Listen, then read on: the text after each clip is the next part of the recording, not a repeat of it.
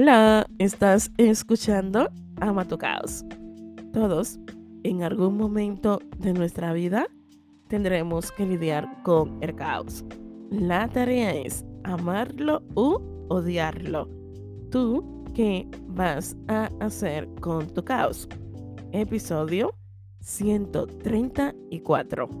Mejorando la relación con mamá. Otro día más por aquí. Yo soy Alesa Dacier, psicóloga online para seguimos alesadacier.com.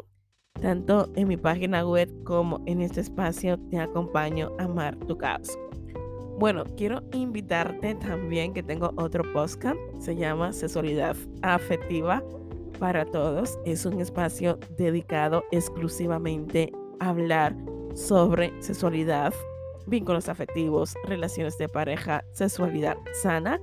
Así que pásate por ahí y de seguro vas a encontrar algún episodio que te pueda ayudar. Bueno, mayo es un mes especial, es el mes donde festejamos, tanto aquí en España como en República Dominicana, el Día de las Madres. Para mí, todos los días debería ser un día para festejar a esas personas especiales que estuvieron ahí para cuidarnos, mimarnos, protegernos, amarnos y ayudarnos a encaminarnos en la vida y ser y ser gran parte de quienes somos hoy en día. Qué bonito, ¿no? Yo sé que no todos tienen una relación sana con sus madres. Y si este episodio no encaja con tu momento vital, no lo escuches. Más adelante, escúchalo o compártelo con alguien que quizás sí se encuentre en ese punto de que quiera reconstruir la relación con sus con su madre, ¿no? Y de manera general con sus madres. En consulta aparece este tema, a veces aparece desde la culpa, la rabia, el resentimiento. Y yo la verdad que tengo una bonita relación con mi madre. Intento que sea bonita. Todos los días estamos hablando. Mi madre y yo tenemos mucha personalidad. Nos parecemos bastante muchas cosas. Mis hermanas siempre lo dicen pero el respeto, la admiración mutua está presente. Mi madre es una persona muy cariñosa, no lo era antes. Entonces yo quiero comenzar este episodio como hablando un poco, ¿no? Desde mi experiencia. Yo recuerdo que con la carrera de psicología, yo comencé como a darme cuenta de que mi relación con mi madre no era buena, pero tampoco era mala. Mi madre, lamentablemente, ha sido una mujer madre soltera, ha tenido que sacrificarse, esa es la palabra que, que yo describo bastante a mi madre, una persona que se ha tenido que sacrificar en muchísimas ocasiones para sostenernos, darnos lo mejor que ella ha podido, ¿no? Pagarnos colegio privado cuando ya no podía y estar ahí, estar ahí, siempre estar ahí, pero esta parte emocional de mostrar cariño, decir te quiero, abrazarnos, besarnos, a mi madre le costaba bastante, muchísimo. Mi madre no era una persona cariñosa. Y yo recuerdo que cuando entré en la carrera que tenía esta duda, incluso un día, yo creo que nunca todavía no he tenido esta, esta conversación con mi madre. Mami, perdóname. Eh, un día yo pensé que mi madre no nos quería. Yo pensé eso y dije, uff, mi madre no nos quiere. Porque su forma de mostrarnos cariño era a través de educación. Mi madre en eso es de 10 mi madre siempre nos decía, yo no tengo dinero, no tengo una posición económica buena, pero el único lujo que yo les puedo dar a ustedes es educación. y mi madre se esforzaba bastante para pagarnos el colegio. Yo recuerdo también en la época de, del colegio que nosotras terminábamos el año debiendo mucho. Comenzábamos el nuevo año con esas deudas y para reactivar las inscripciones, imagínate, deuda pendiente y deudas nuevas, ¿no? Que también iban a llegar. Ver a mi madre triste, sufriendo eh, por no poder llegar, porque al final ser madre soltera con muchas hijas, yo decía, wow. O sea, hoy en día lo veo también y digo, admiración total. O sea, admiración total. O sea, qué fuerte. Fuerte. Y se me pone la piel de gallina contando esta historia. Yo comencé a darle a mi madre lo que yo quería recibir de ella. Quería que fuera cariñosa. Comencé a ser yo cariñosa con ella, a buscarle más, a hablar con ella, abrazarla, darle beso. Y también se lo decía a mis hermanas. Yo recuerdo que siempre le decía a mis hermanas, mami trabaja mucho.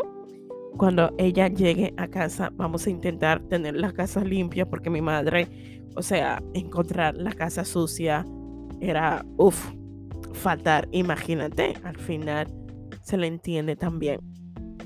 Y yo le decía eso a mis hermanas.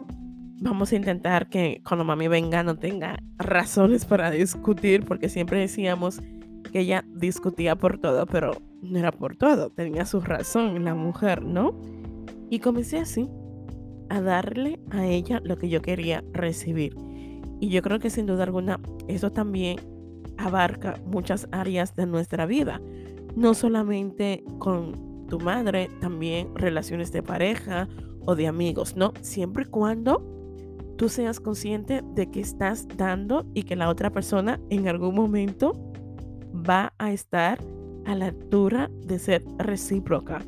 Porque al final es desgastante dar y dar y dar y dar esperando que la otra persona reaccione. Yo tengo que saber hasta qué punto me entrego y no me estoy anulando.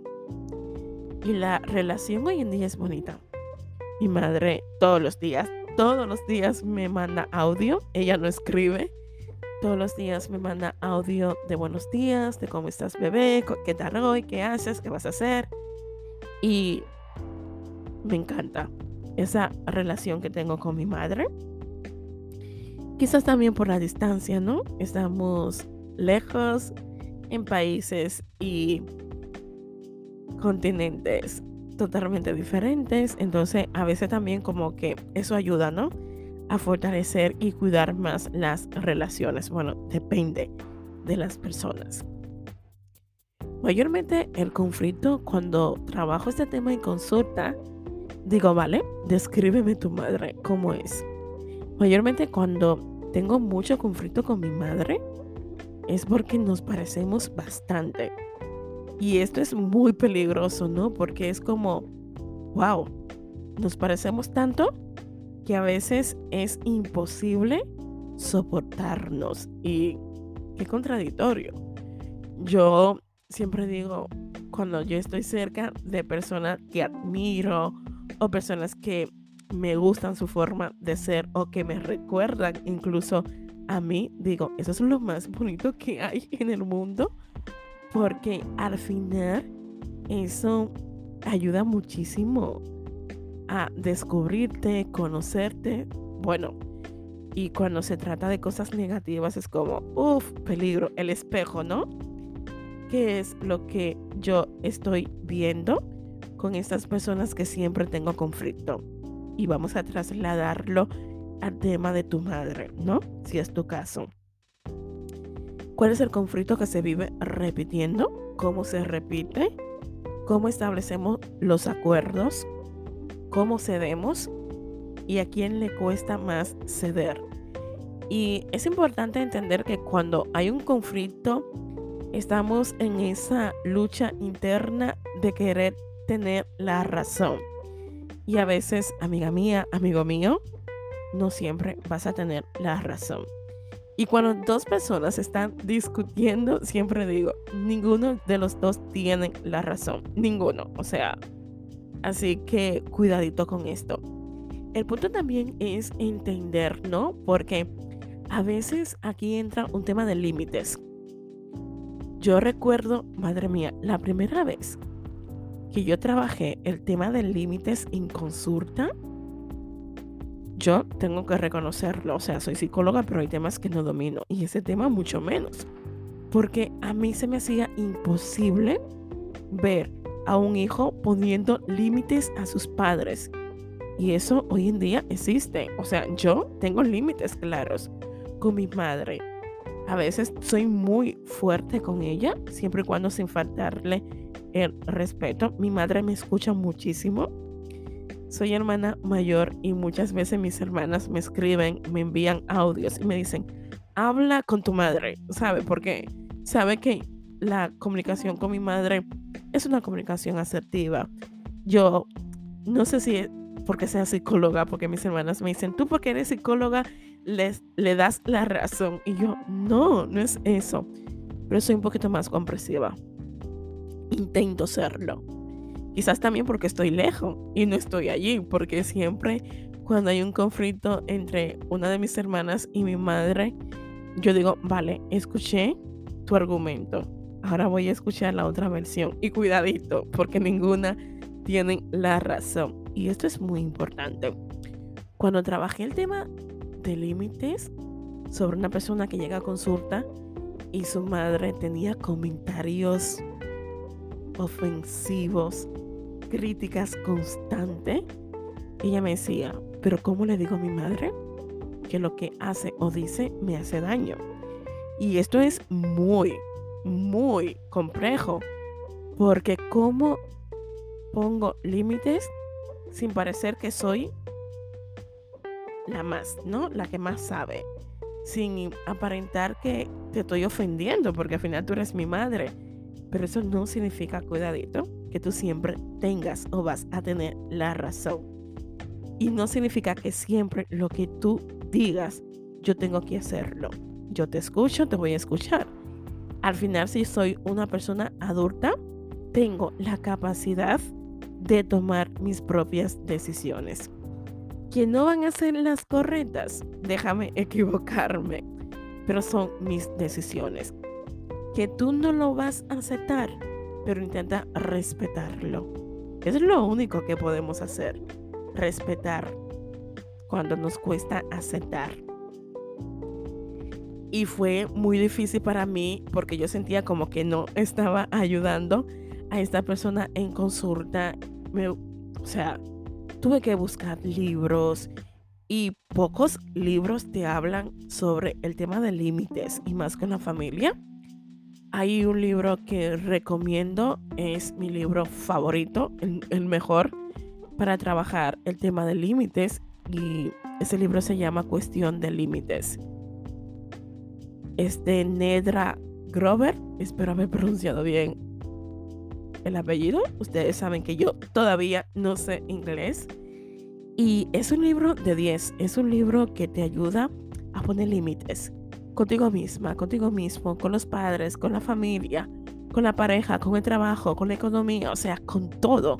Lo abarca absolutamente todo en cuestión de límites. Mira, justamente así se llama el libro y te lo recomiendo. Voy a dejar el link en la descripción de este episodio para que directamente vayas a Amazon y te lo compres porque de verdad es una joya. Y lo que veo en consulta es que muchas veces en la adolescencia, por respeto, incluso por miedo, más por respeto, ¿eh? yo permití cosas a mis padres. Bueno, vamos a centrarnos con la madre, ¿no? Que eso me hizo tanto daño en mi adolescencia que hoy que soy una persona adulta, cargo con la culpa o el resentimiento. Hay personas que me dicen, es que cuando mi madre habla, no la puedo escuchar, me da una rabia, me siento súper incómoda.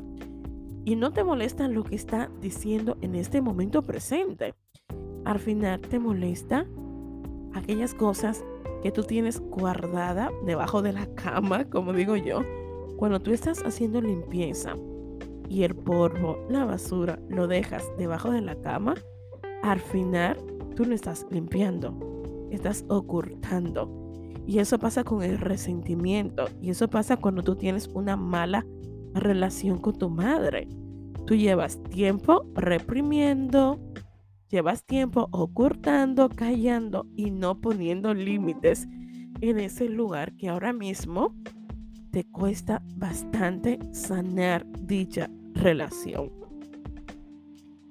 Yo no soy de la que dice o habla bastante sobre esta teoría de la herida de tu relación con tu madre, porque esto es muy peligroso. En psicología es importante no generalizar.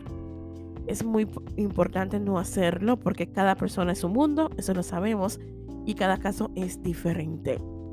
Yo no puedo obligar a alguien que me diga en consulta que no quiere hablar con su madre a que lo haga. Yo tengo que respetarle. Yo lo que sí tengo que ayudar y acompañar a esta persona es que su conflicto interno con esa persona se pueda sostener. O sea, que sea funcionar, que tú en el día a día hagas tu vida y eso, aunque te afecte, lo puedas sostener. Porque al final el tema de perdonar es un tiempo. Yo recuerdo una persona que me decía, Alesa, yo no puedo perdonar a mi madre por lo que me dijo o por lo que me hizo. Y yo le dije, vale, te lo entiendo y te lo respeto.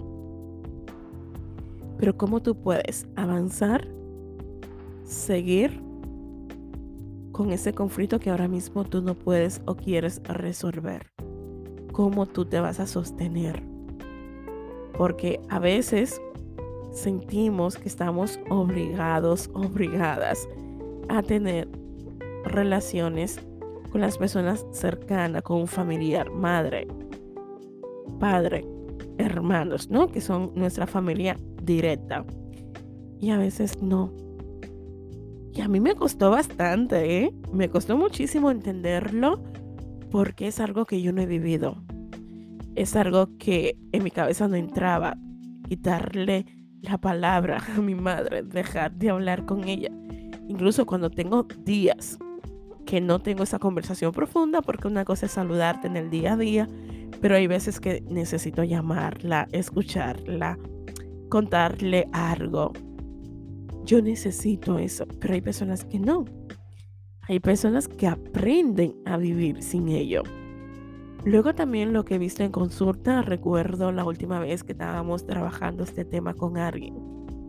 Y yo le decía, no, lo que pudimos entender de ese tema, si ninguna de las dos quieren ceder, vivir bajo el mismo techo será un infierno.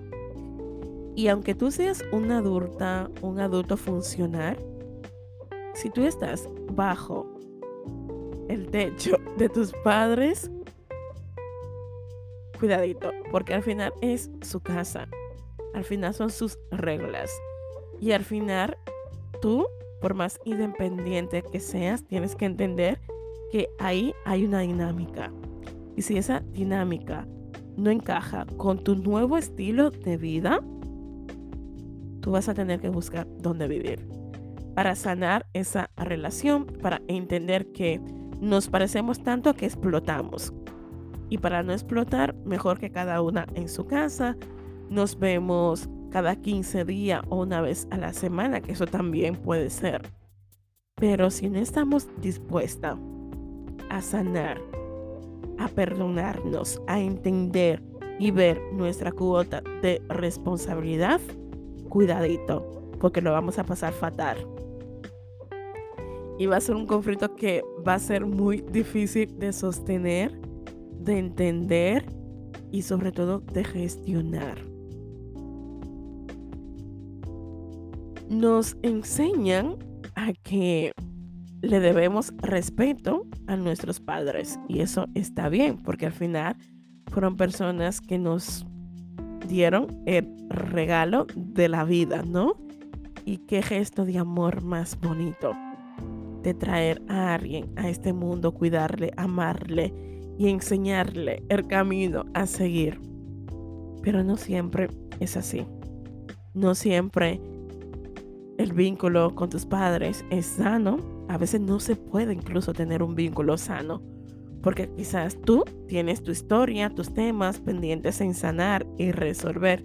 Y tus padres también. Luego también está el tema, quiero desarrollar más adelante, cuando tus padres depositan muchas expectativas sobre ti. Y esa autoexigencia de vivir la vida que ellos quieren y no la que yo quiero es muy desgastante y muy frustrante. También hay personas que no quieren defraudar a sus seres queridos y eso les lleva a no estar bien consigo misma, consigo mismos. Y esto es muy peligroso al final. Al final tu vida es tu vida y siempre y cuando esto no implique hacerte daño o hacerle daño a otras personas, tú tienes que aprender a tomar las mejores decisiones que encajen para ti. Yo creo que para sanar la relación con mamá, te voy a dejar unos pasos que creo que son muy importantes y que recomiendo en consulta. Cede un poco despacio. Yo creo que tanto tú, si eres madre, también que me estás escuchando, cede un poco despacio a tu hija, a tu hijo y viceversa. Si tú ya eres una persona adulta y tienes muchos conflictos con tus padres, cede un poco despacio. Es importante entender que todos tenemos un espacio para reflexionar, para entender, para habitar con nosotros mismos. Y a veces cuando la otra persona invade ese espacio, podemos llegar a tener muchos conflictos. Yo soy una persona que odio, y digo esta palabra, que los demás quieran imponer. Y lo que veo en consulta también es que esa mala relación con mamá es porque mi madre siempre me quiere imponer.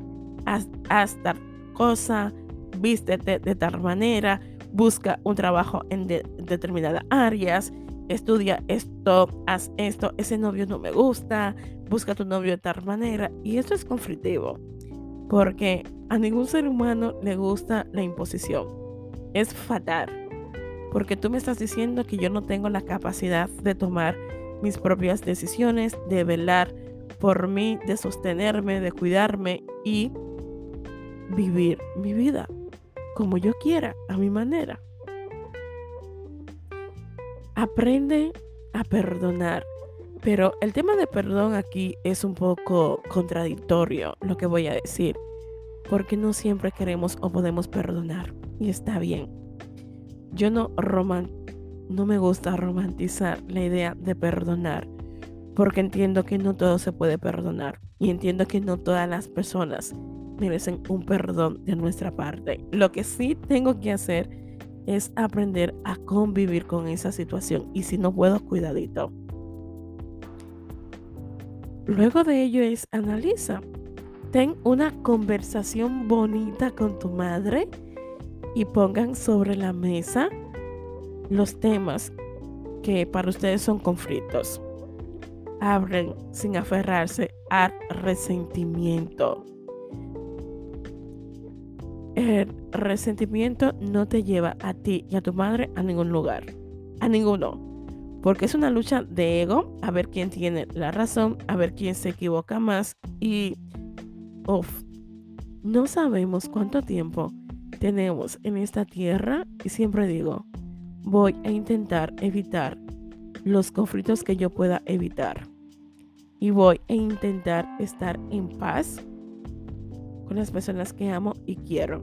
Ojo, que eso, una cosa es intentar y querer y otra cosa es que sea posible, porque quizás la otra persona no quiere, no puede o no ve, no ve como tú ves la vida o el sostener y cuidar esa relación.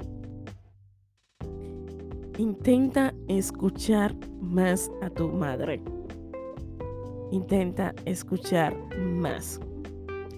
Y escucha más sin la intención de juzgar, sin la intención de criticar, sin la intención de demostrar que tú sabes lo que haces o tomas las decisiones que tomas porque tú sabes. Enfócate de manera atenta a ver lo que ella dice, pero sobre todo a ver por qué lo dice, desde qué lugar lo dice, desde el lugar de la crítica, de condenarte o desde el lugar de me preocupo por ti, quiero lo mejor para ti y quiero que estés bien. Y yo creo que es la parte más bonita. La empatía, por favor. No me gusta que la empatía sea la capacidad de tú ponerte en el lugar de la otra persona, porque eso para mí es imposible. Yo no me puedo poner en el lugar de alguien que ha perdido a su hijo, a su hija, un bebé recién nacido, que ha tenido un aborto espontáneo, porque yo no he estado en esa situación. Yo lo que sí puedo hacer es acompañarte. Y creo que la empatía, la palabra de la empatía es acompañar. Eso es lo que hacemos en consulta, ¿no? Acompañarte, estar presente, aportarte, facilitarte herramientas y recursos. Yo sé que es muy fácil opinar desde el sofá, desde lo cómodo, desde lo que yo conozco, ¿no? Por eso decía, el contexto al final es muy importante. Yo, la relación que tengo hoy en día con mi madre es bonita. ¿Que puede ir a mejor? Sí. Poco a poco creo que es algo que tú haces cuando estás trabajando en ello. Tómate un tiempo para pensar las cosas a veces somos muy impulsivos. Yo soy una de ellas. Soy una persona impulsiva en determinadas áreas, no en todas. En algunas áreas sí lo soy.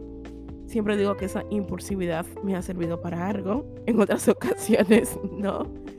Pero mayormente cuando esa relación es sana, suelo ser una persona muy impulsiva en lo que digo y no mido mis palabras. No se trata de ser honestas siempre. Se trata de ser respetuosas porque a veces esa exageración de decir que soy honesta a veces no te permite tener un filtro en lo que dices y las palabras duelen bastante. Tú y yo lo sabemos. Mira a ver lo que tú has aprendido de esa persona hasta ahora y qué te gustaría aprender. ¿Qué es lo que ambas necesitan? Y si eres chico también, ¿qué es lo que tú necesitas para mejorar esa relación con mamá? Y hasta qué punto yo estoy comprometida a mejorarla. Invita a tu madre una vez a la semana, una vez al mes, si económicamente no te lo puedes permitir, a cenar, a comer, a tomar un café, a dar un paseo, a hablar de esta manera es como cuidamos y fortalecemos los vínculos. Hacerme presente, estar presente. Es la única manera que podamos fortalecer y cuidar las relaciones con los demás. Muchas gracias por escucharme hasta el final. Si este tema es un tema que quieres trabajar en consulta, tengo espacio abierto, agenda disponible para acompañarte. Un fuerte abrazo y recuerda, la manera que puedes ayudar a que esto siga creciendo, porque lo está haciendo, es compartiendo algunos de los episodios que más te han gustado. Y no dudes, por favor, en calificar este podcast y darle tu puntuación para que más personas lo puedan ver. Muchas gracias por estar en este espacio compartiendo conmigo estos temas que a veces son caóticos de sostener. Un fuerte abrazo.